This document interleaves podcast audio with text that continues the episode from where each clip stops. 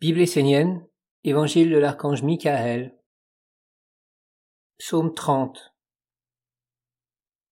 Participe à l'œuvre qui enfantera un futur divin. La victoire pour l'homme n'est pas réellement dans ce qu'il réussit sur terre. Elle se situe dans le fait de mettre des forces en action pour un aboutissement. L'aboutissement en lui-même n'est pas vraiment la victoire. Ce sont l'intention et le déclenchement des énergies qui sont les plus importants.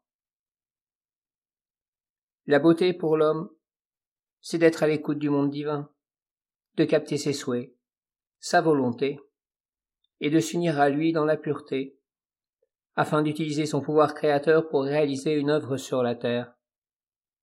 La terre est le monde de l'homme, et lui seul peut y réaliser une œuvre divine.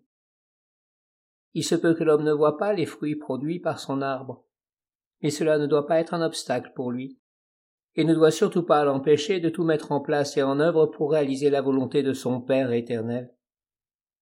Dans la perfection, l'homme doit utiliser toutes ses forces, ses capacités, son intelligence, sa volonté, son savoir-faire, ses moyens pour mettre en œuvre la lumière sur la terre. Qui éclairera le monde si celui qui sait que le divin existe ne montre pas aux autres le chemin?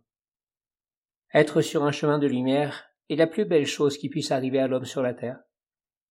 Comment pourrez-vous offrir un chemin sûr et bon à ceux qui vous entourent, à vos descendants, à tous les êtres vivants qui peuplent la nature, si vous-même, les enfants de la lumière, attendez que ce soit les autres qui réalisent et proposent une autre façon d'être au monde.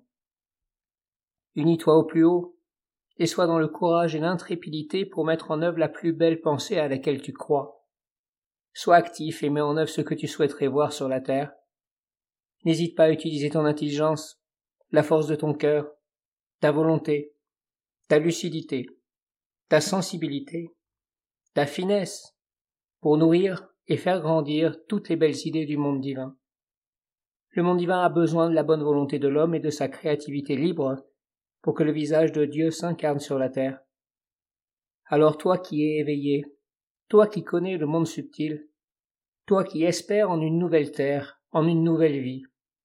Commence dès maintenant à engager tes pas sur le chemin de la lumière, à faire fonctionner ton intelligence pour aboutir dans tes projets, à déclencher des forces pour réaliser des œuvres.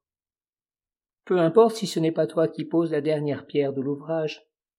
Commence avec amour, avec pureté, avec détermination et conviction, et les autres suivront. Car là, où il y a un chemin, il y a la vie. Surtout ne te fais pas engluer dans le piège de la passivité. Ne reste pas dans l'attente, l'inefficacité, mais sois actif, rempli de force et de lumière, afin d'incarner sur la terre le visage du Père. Accomplis ce haut idéal, non pas par obéissance stérile, ou pour plaire au monde éphémère, mais parce que tu penses en ton cœur qu'il est juste, droit et noble, qu'il est le mieux pour toi, pour la gloire du monde divin et la victoire de l'humanité et de la terre dans le futur. Si tu te tiens dans le cercle de lumière constitué autour de mon feu, sache qu'en toi sont posées des graines de lumière. À toi de les accueillir dans une bonne terre et de les arroser. Si tu fais cela, le reste du travail se fera de lui-même, parce que des êtres viendront pour s'occuper de l'arbre de vie qui pousse et fleurit en toi. Rappelle-toi que le royaume de Dieu est un jardin peuplé de grands arbres.